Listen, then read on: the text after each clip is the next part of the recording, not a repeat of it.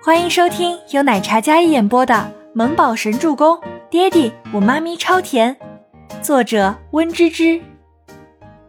一百三十集。总裁办，boss，秀场那边都已经安排好了，不过我有个疑问。Kevin 汇报完工作之后，就这个问题有些自己的想法要问。嗯。周伯言在翻看着设计稿。这倪小姐刚来公司就开创这样一场大秀，声势浩荡的，万一捧得过高，她不适应怎么办？外界的批评会很严格的。Kevin 说出自己心中的疑虑。我知道。周伯言的语气并没有半点起伏，深邃俊朗的眉眼专心的看着倪清欢勾勒的设计稿，虽然只是协助。但是有一张是他亲自设计的，单看设计稿都能看出来他的才华横溢，还有天赋。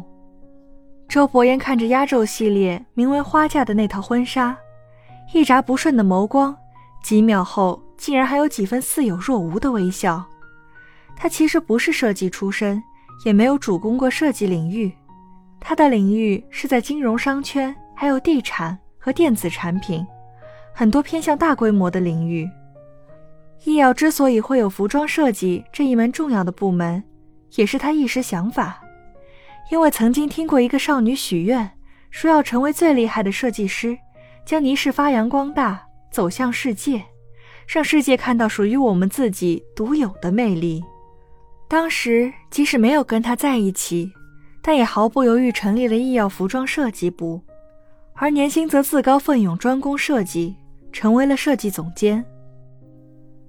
你知道还怎么了？忽然，周伯言将设计本合上，带着细边镜框的他褪去了锋芒凌厉，增添了几许儒雅，还有贵气。可那冷冽的眼光，还有自信的眸光，Kevin 被这一个反问给问住了。我担心，我在，有什么好担心的？周伯言坐在那大椅上。身居高位的领袖气场一览无遗，就算天被他捅出个窟窿，他也能替他补上。这霸道又霸气的口吻，简直不给人再说下去的余地。行，那我下去了。Kevin 点了点头，温润清俊的脸上有一抹无奈。这男人宠起人来还真是肆无忌惮的。周伯言心里的想法是，既然硬要有这个本事。那么他就愿意让倪清欢踩在他的跳板上往上升，让所有人注意到他的才华，比他自己被肯定还要高兴。当然，这些倪清欢并不知情，他以为只是项目被看中了而已。毕竟是第一次协助这样的大秀，吴山童也是第一次有这样的殊荣。倪清欢更加兴奋了，都高兴的有些手脚微微发抖。那 T 台。还有那庄重威严的场地，据说待会儿这里会坐满宾客，来往皆是有身份地位的人，而他的作品就要在这些人面前展示。虽然不是主笔，但唯一主笔设计的婚纱，将是模特和男偶像一同谢幕的压轴大戏。如果反响好，那么可能是一炮而红啊！想到这里，倪清欢就有些小激动。清欢，别看了，现在又没人。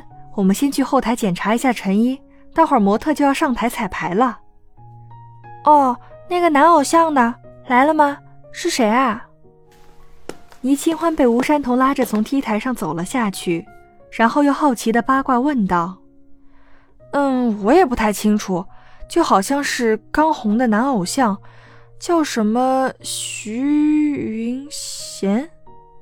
徐云贤，有点熟悉哦。”好像在哪里听过哎，倪清欢没在意，但是觉得还是有几分熟悉。走秀定在下午傍晚时分，五点半开场。后场的模特已经准备就绪，化好妆，换好衣服，一个个身材高挑，站在那里便是一道悦目的风景线。看着从自己手上勾勒出来的作品变成现实，倪清欢很感动。吴山童也是非常骄傲。清欢，这是我第一次当主设计师办这样的大秀，我好紧张啊，我的手都在发抖。我也是。倪清欢跟吴山童两人激动地握着手，给彼此打气。山童姐，不好啦，花架出问题了，应该是运输的过程中划破了。另一名同事捧着花架那件藕粉色的架纱，只见那花团锦簇的裙摆被划开了一大道口子，约莫十公分长，然后被精致点缀的裙摆也破烂不堪。倪清欢看到之后，当场整个人就冰凉僵住了。怎么会这样？天哪，怎么会这样啊？所有衣服我们都检查过的，都是密封的，怎么会这样呢？吴山童捧着这件花架，看着这满是伤痕累累的衣服，心疼的不得了。因为工期很赶，这上面的手工刺绣都是绣娘们熬夜熬出来的，仅此一件，如今破损了，那么压轴大秀可就泡汤了。这可是清欢最看重的一件，也是整个系列里面他觉得最出色的一件，比他主笔的那些都要出色的很多。那件旗袍虽然也出彩。但是作为了开场，这件是压轴收官，也是呼应了易遥下一个秀的主题。这一次是婚纱混合礼服的秀，下一场是婚纱大秀。山童姐，要不随便找一件补上吧，或者取消这件作为压轴出场，换另外一套。如今补救的方法似乎只有这样了。清欢，你看。倪清欢眼睛定定地看着那件藕粉色的复古唯美婚纱，倪清欢脸色凝重，心里一沉，像是跌落进了冰窖里一般。山童姐，你先决定吧，我再来抢救一下，看行不行？